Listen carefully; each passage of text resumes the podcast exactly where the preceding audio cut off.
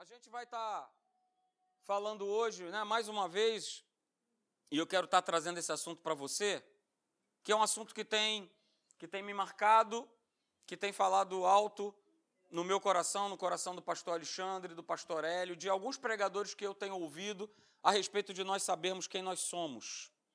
Isso vai fazer toda a diferença.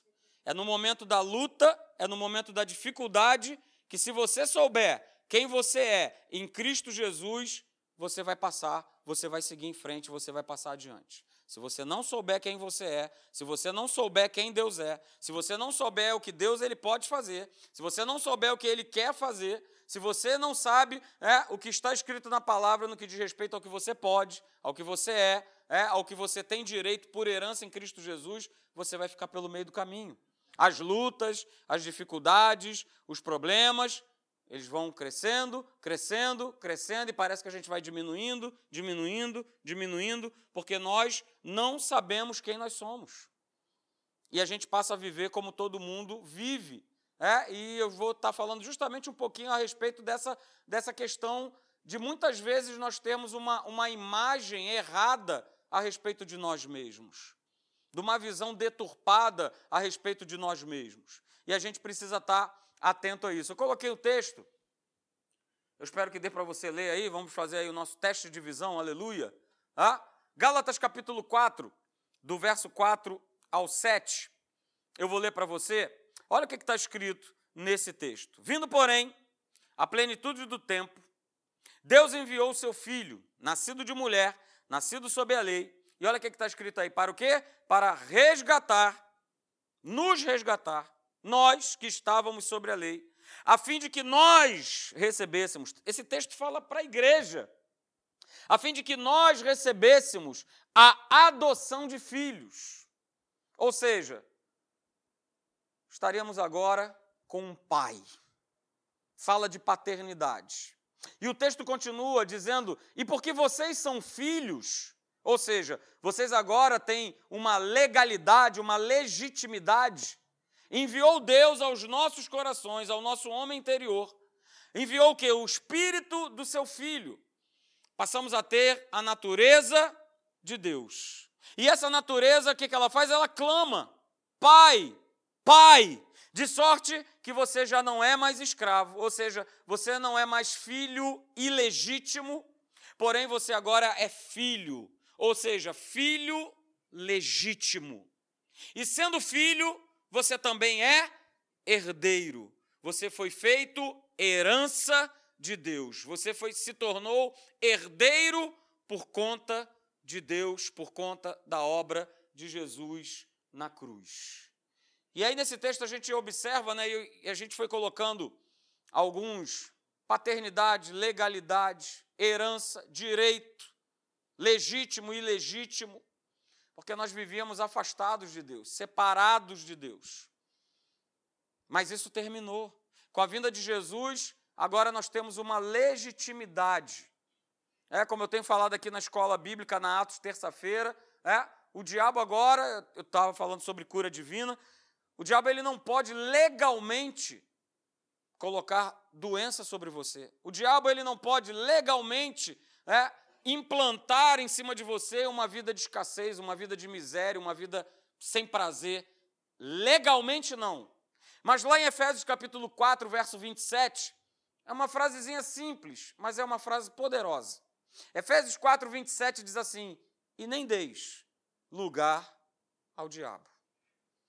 O apóstolo Paulo está querendo dizer o seguinte: olha só, não dê legalidade ao diabo. Porque se você der legalidade, assim como Adão lá no jardim do Éden, ele deu, o diabo vai fazer a festa. Ele vai roubar, ele vai querer tirar você da posição que você já foi colocado por Jesus Cristo. Jesus nos colocou numa posição. Pastor, que posição que ele nos colocou? Ele nos colocou na posição de filhos, na condição de herdeiros, de filhos legítimos. Você não foi adotado por Deus, você agora é filho de Deus, filho legítimo. E querido, se a gente não exercer fé nisso que está escrito, naquilo que Deus ele disse na sua palavra, a gente anula uma identidade né, uma real identidade espiritual. E aí a gente passa a assumir uma identidade natural. Uma identidade que, a todo momento, as pessoas, usadas pelo inferno ou não, mas as pessoas, o próprio inferno, ela ele constantemente vive nos sugerindo. Vive nos apontando. E aí a gente começa a assumir uma imagem, um comportamento, um estilo de viver que não tem nada a ver com a nossa herança, que não tem nada a ver com uma posição que foi conquistada por Cristo Jesus. E aí vem a pergunta, né? Com, com, afinal de contas, com qual identidade que a gente tem vivido? Qual identidade que a gente tem tomado posse? Porque se eu não andar, se eu não estiver vivendo com a identidade que esse livro aqui me garante que eu e você nós possuímos, a gente vai se lascar. A gente vai andar como todo mundo anda. A gente vai aceitar a identidade que o inferno vai sugerindo. Então, queridos, a tua identidade espiritual, a tua realidade espiritual, ela vai funcionar no momento em que você tomar posse e acreditar que o que nós acabamos de ler aqui, ela é verdade, é algo verdadeiro. Eu sou filho, eu sou herdeiro, eu tenho uma herança. Se eu não acreditar nisso, se isso for apenas mais um texto em que a gente lê, em que a gente ouve, mas a gente não medita, a gente não para para pensar, poxa, esse texto está falando de mim. Esse texto está falando de uma obra que já foi feita na minha vida e que eu preciso tomar posse. Então eu coloquei aí, né? Olha só, não permita. Porque Efésios 4, 27 diz: Nós permitimos. Muitas vezes nós permitimos. Então, olha só, não permita que o diabo venha trocar a, a tua identificação, identificação essa que foi dada, nada mais, nada menos, pelo sangue de Jesus. Essa identidade, ela custou um alto preço um preço de sangue derramado na cruz do Calvário. Isso precisa estar colado em nós. Isso precisa ser, e quando nós desconhecemos o que, que nós podemos em Cristo, o que, que nós temos em Cristo, a gente não usufrui e não desfruta toda uma plenitude de vida que Deus quer nos dar.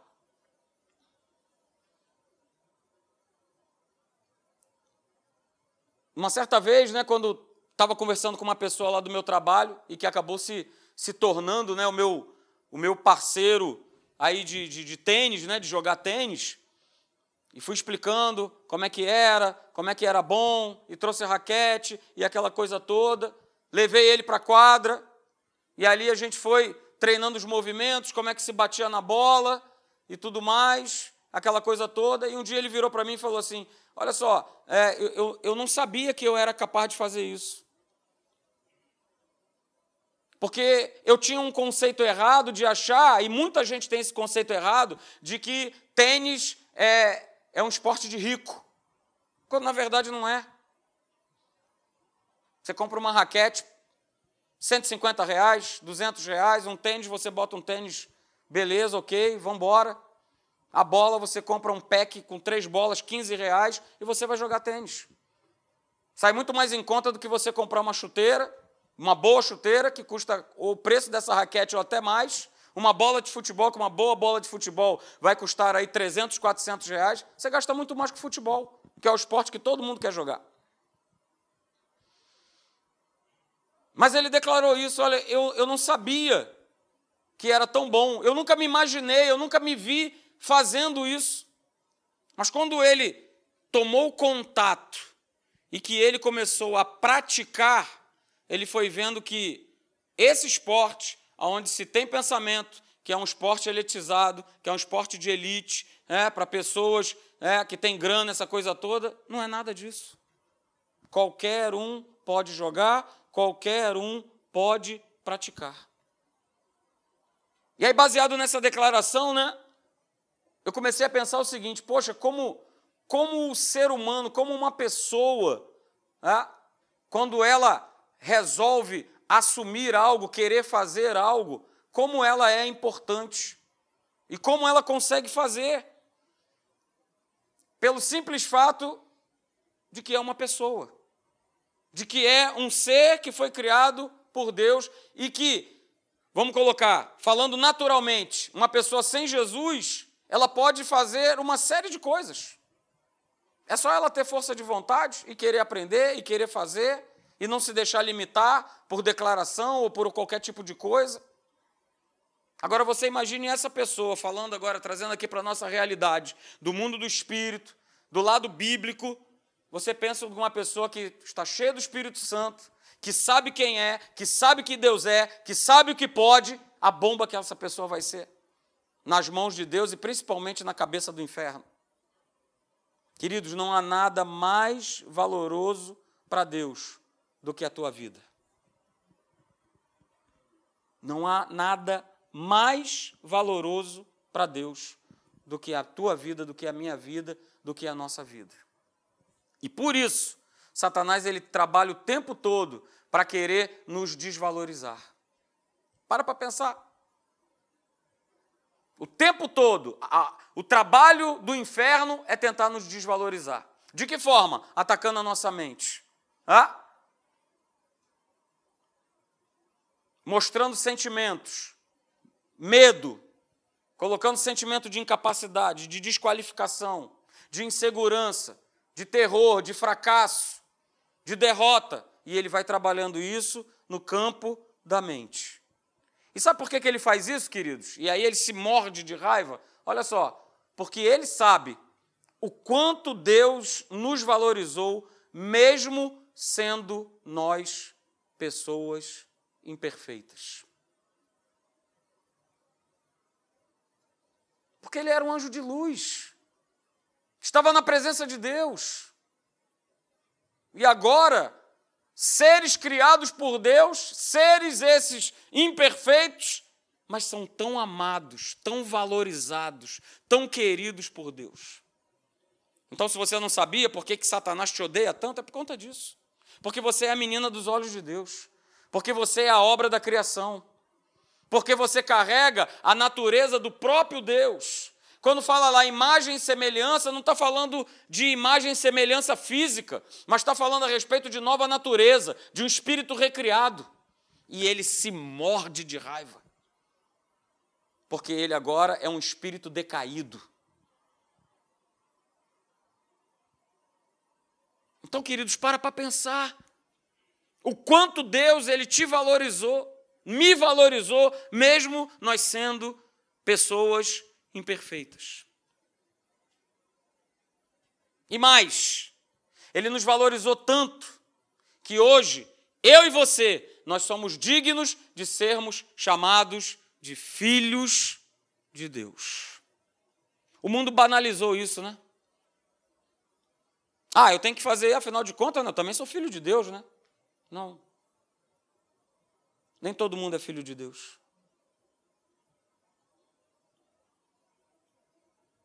Mas através de Jesus, através do sacrifício dele, através da tua crença, da tua fé em recebê-lo, você se tornou filho de Deus.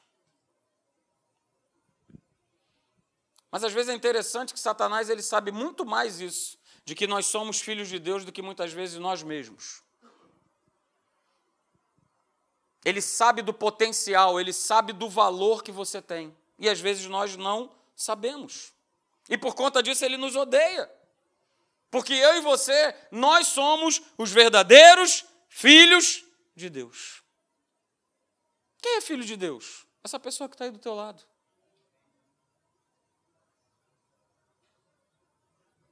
Não é porque ela merece, não é porque ela faz coisa boa, não é porque ela está envolvida com caridade, não é porque ela ajuda um centro de recuperação, não, é por conta da obra de Jesus. Por isso, ela que está aí do teu lado, na tua frente, atrás de você, ela é filho de Deus. Mas há uma condição, né? Você conhece, eu coloquei o texto aí, né? Evangelho de João, capítulo 1, verso 12 e verso 13. Como eu já tinha falado aqui, né? Há uma condição para se tornar filho. A gente passa batido, gente, por muito texto bíblico. A palavra de Deus ela é simples. Mas às vezes a gente passa batido em muita coisa. Para se tornar filho de Deus, eu preciso receber a Ele.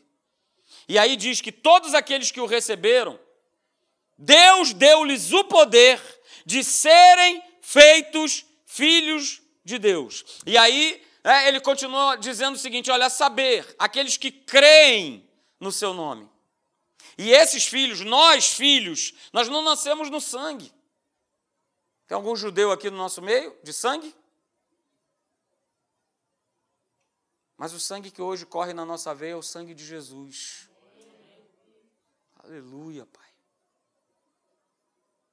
Nós não nascemos de sangue, queridos, nem muito menos da vontade carnal, nem muito menos da vontade de um homem, mas da vontade de Deus. E nós precisamos colocar isso para dentro. Para dentro. Precisamos tomar posse da nossa justificação. Precisamos tomar posse e viver como novas criaturas. Precisamos viver como redimidos, como restaurados por Deus, renovados por Deus. Porque o diabo sabe que quem vive verdadeiramente como nova, como nova criatura, esse filho de Deus, ele tem autoridade sobre as suas obras e sobre qualquer condição que se enfrente.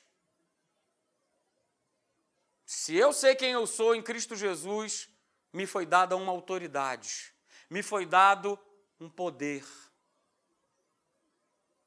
Isso não está só escrito ali, ah, que legal, poxa, caramba, é uma frase boa, né, de impacto, poxa, todos aqueles que, que receberam, poxa, olha que legal, né? Olha, deu-lhes o poder, olha, de serem feitos e tal, mas é mais do que uma, um conceito, é mais do que uma teoria é de nós termos que aplicar isso e, mais do que nunca, todo dia, ser a nossa prática, ser a nossa vida, sim, de fato.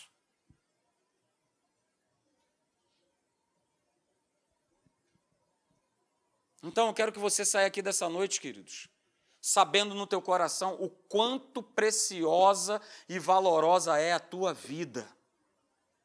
O Senhor sabe disso, o inferno sabe disso e você precisa também saber de que você vale e vale muito.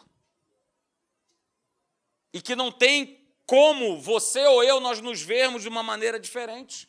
Mas muitos crentes, muitos cristãos continuam ainda sofrendo com uma, com uma imagem, com uma autoimagem errada e negativa com uma imagem, com um complexo, muitas vezes, né, de inferioridade, tendo, tendo uns pensamentos estranhos, uns sentimentos estranhos.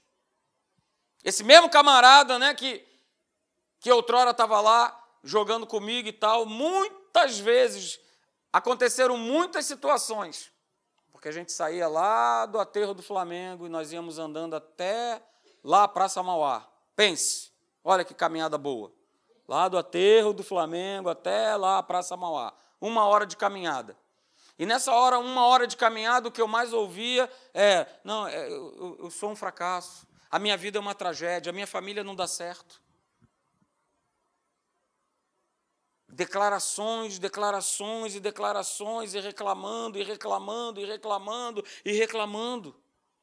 E se sentindo inferior. E como eu insisti, né, para Olha só, eu vou pagar a tua escola, cara. Você precisa fazer atos. Você precisa saber quem é, quem você é. Você precisa viver uma realidade que não é essa realidade que você está vivendo, mas é a realidade da nova criatura, do ser nova criatura, do viver o ser nova criatura. E não essa realidade que todo mundo vive, de que não dá, de que não pode, que está difícil, que a minha família, que tudo dá errado. Até quando perdia no tênis, fala, está vendo só? Eu sou um fracasso. Olha aí, eu estou perdendo. Eu só perco, eu venho para cá só para perder para você. Falei, não, o objetivo não é esse. Não é perder ou ganhar, é da gente poder estar tá se distraindo. Olha só, começa a ver a vida de um outro ângulo, de, uma, de um outro prisma, e não dessa forma. Mas até hoje não consegue se ver como o Senhor o vê. Como é que ele nos vê? Nos vê redimidos, nos vê justificados, nos, vê cheios de graça, nos vê pessoas dignas. Mas tem gente que está dentro da igreja e que não se vê desse jeito. Eu acabei de dar um exemplo para você. Essa pessoa não é uma pessoa, não é uma pessoa que está dentro da igreja, que a família está dentro da igreja, mas que o que ela consegue é se ver, ver nela, observar nela, é que eu, não dá, que eu não posso, que eu sou um fracasso, que nada dá certo. Recebe uma notícia errada, como, como eu vi, e aí ó, o celular voando lá dentro da sessão. Que porque né, veio pilhado com uma situação familiar, e aí jogou né, o tênis comigo e perdeu, pegou a raquete Chega quem estava do lado da quadra, né, que era um professor, junto com o um aluno, pararam, ficaram. Caramba, o que está acontecendo? O que está acontecendo? Lá em Atos capítulo 4, verso de número 13, eu acabei de contar para você uma história de alguém que não se vê da maneira que Deus a vê e que os outros também percebem que alguma coisa está errada, que alguma coisa não está batendo. Poxa, ser filho de Deus é viver dessa forma? Ser filho de Deus é viver murmurando, reclamando, achando que, que não dá, que é inferior? Alguma coisa está errada. Atos capítulo 4, verso 13. É muito interessante ver esse relato a respeito de Pedro e João. Olha o que, é que diz o texto: diz assim: olha, ao verem a intrepidez, ao verem, ao perceberem, a intrepidez de Pedro e João, sabendo que eram homens iletrados e incultos, o que, é que aconteceu com essa turma que estava vendo eles? Eles se admiraram. Mas mais do que se admiraram, e aí é que vem o viver como nova criatura, o saber quem nós somos em Cristo, e que nós precisamos viver essa realidade todo dia e que nós precisamos demonstrar essa realidade todo dia. Diz assim, olha, e reconheceram que eles haviam estado com Jesus. Por que, que eles reconheceram isso? De que forma, de que maneira eles reconheceram isso? Na vida de Pedro e João, dois pescadores, como o próprio texto diz, homens incultos, iletrados, broncos. Algo foi reconhecido algo foi percebido. Cara, tem alguma coisa diferente nesses caras.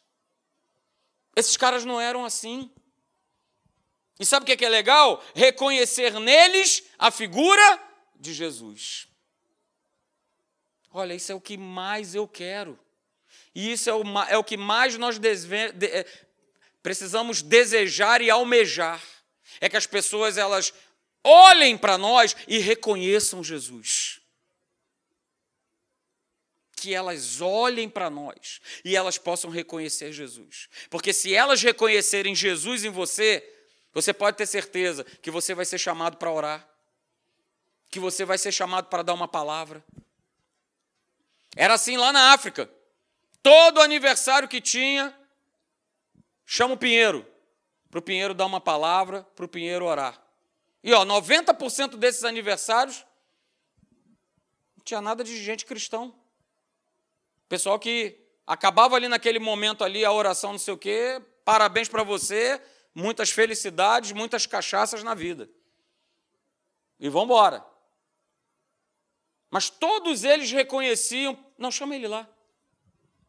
É meu filho, é minha filha que está fazendo aniversário, eu quero que ele abençoe. Porque todo mundo sabe, lá no fundo, que precisa de Jesus. Há um vazio que precisa ser preenchido, que você já não tem mais, porque você é nova criatura, você é filho de Deus. Mas nós precisamos viver como tais, viver como filho, como filhos legítimos, sabedores da herança que temos, que carregamos, da importância que a minha vida e que a tua vida tem no reino de Deus e também tem no reino das trevas. Porque nós temos que abalar o reino das trevas. Nós temos que fazer diferença. Eu não coloquei aí na tela, né, mas Eu gosto muito de algumas vezes pegar alguma coisa de Gandhi. Mahatma Gandhi. Você conhece, né? Ou pelo menos você já ouviu falar. Mahatma Gandhi, apesar de, de ser hindu, não é isso? Ser indiano, ele admirava Jesus. Ele admirava tanto Jesus que muitas vezes, quando ele se reunia com as pessoas, na hora de fazer é, a sua oratória, a sua pregação, vamos dizer assim, ele estava sempre usando textos da palavra de Deus, daquilo que Jesus havia falado, principalmente os textos do Sermão da Montanha, do Sermão do Monte. Ele gostava muito de falar. E numa ocasião, né, você sabe que houve uma grande tentativa dos ingleses irem lá para a Índia para evangelizar aquelas pessoas. Só que era um evangelho na base da pancada. Aceita ou aceita, senão morre. Vamos lá, aceita, aceita, aceita e aceita. E aí, um desses missionários que estavam lá, e eu vou falar o nome para você, Stanley Jones, ele se encontrou com Gandhi lá na Índia. E ele perguntou para Gandhi: Gandhi, olha só, apesar de você sempre citar as palavras de Jesus, por que, que você é tão inflexível e você sempre rejeita se tornar um seguidor de Jesus? Essa foi a pergunta que esse missionário fez para Gandhi. Poxa, você fala tanto em Jesus, você usa as palavras de Jesus nos teus sermões, mas por que, que você rejeita tanto? Por que, que você é tão inflexível? E você não se torna de uma vez por todas um seguidor de Jesus? Aí olha o que, Gandhi ele respondeu para esse missionário. Olha só, deixa eu te falar uma coisa. Eu não rejeito a Jesus. Muito pelo contrário. Eu amo a Jesus. Eu amo a Jesus. Só que eu creio que muitos de vocês que são cristãos são bem diferentes do vosso Cristo. E ele não conseguia entender, com a sua mente natural, de como é que se podia, né, aquele que era Jesus e que viveu e que ensinou tanta coisa, e aonde as pessoas ditas cristãos não viviam como novas criaturas.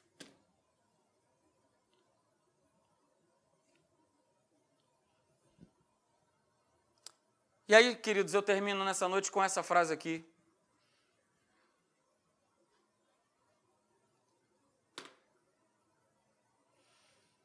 E se você tiver que anotar alguma frase, anote essa frase. O que você é define o que você faz. E o que você faz é fruto do que você é. O que você é define o que você faz. E o que você faz é fruto do que você é. Se eu sou nova criatura, se eu sou filho de Deus, se eu fui justificado, se eu fui curado, se eu fui transformado, isso precisa ser o meu estilo de vida, o meu dia a dia o meu todo dia. O que nós somos define o que nós fazemos. Se eu sou nova criatura, eu preciso viver como nova criatura. Porque vivendo como nova criatura, vai justamente colocar para fora os frutos de ser nova criatura.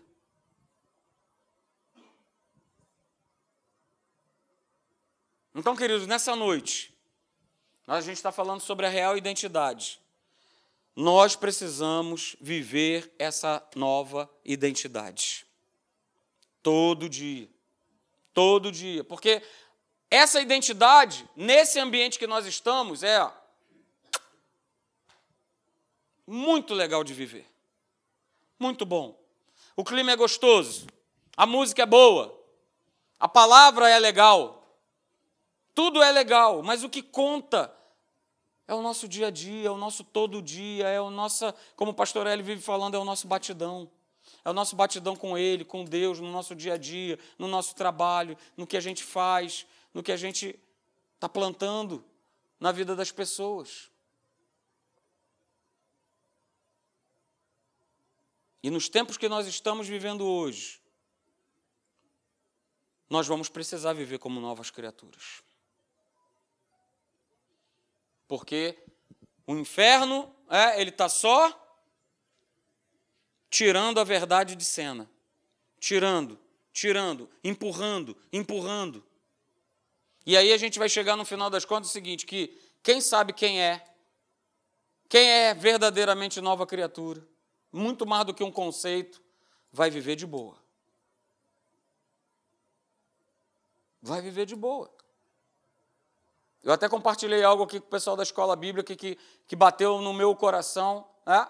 Esse formato que nós temos aqui de, de servir a Deus, de estar num lugar físico, né? numa igreja, com endereço e tudo mais, né? caminha para muito. daqui a não tanto tempo, não ser mais desse jeito. Porque o inferno está expulsando a verdade expulsando a verdade. E aí a gente vai viver o processo da igreja primitiva de ter que se reunir na casa de um, na casa de outro, passando endereço, se comunicando, dizendo: olha, hoje tem reunião na casa do Ronaldo, vamos para lá. Porque não tem mais como fazer isso de maneira pública. Em muitos lugares já é assim.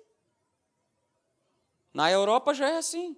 Nos Estados Unidos esse processo já começou. E se eu não sei quem eu sou, como nova criatura, a minha herança, o meu direito, filho legítimo, eu não vou ficar de pé. Eu não vou ficar de pé. Eu não vou suportar. E aí eu vou começar a me ver e a viver como todo mundo vê, como todo mundo age, como todo mundo vive. E o Senhor, Ele não te chamou, Ele não me chamou para a gente viver como todo mundo vive. Há um propósito na tua vida, há um propósito de você estar aqui. Há um propósito de você estar aqui, olha, Gavião Peixoto 383, há um propósito de você estar aqui. Ou será que eu venho aqui, sento no banco, vou embora, sento e vou. Há um propósito. Que se você ainda não sabe qual é, pergunte a Deus, descubra esse propósito. Porque a gente não pode estar assim, ah, eu, eu, eu vou para assistir o culto. A gente não está mais nessa categoria. Não dá mais para assistir. Não dá para ser mais mero espectador. Mas não só assistir, mas botar para dentro e viver, e viver, e viver, e fazer. Prática, ação, movimento. Esse é o Evangelho. E eu e você, a gente precisa tomar posse todo dia dessa real identidade que já nos foi outorgada, já nos foi dada. A gente só precisa viver com ela. E toda hora tá levantando ela e aqui, ó. Eu fui comprado. Esse documento que está aqui na minha mão foi escrito com sangue. E não vem para cima de mim porque eu sei quem eu sou. Eu sou, eu sei quem eu, eu sei quem eu, o que eu posso. Eu sei o que eu tenho em Cristo Jesus. Feche seus olhos aí mesmo onde você está, curva a sua cabeça.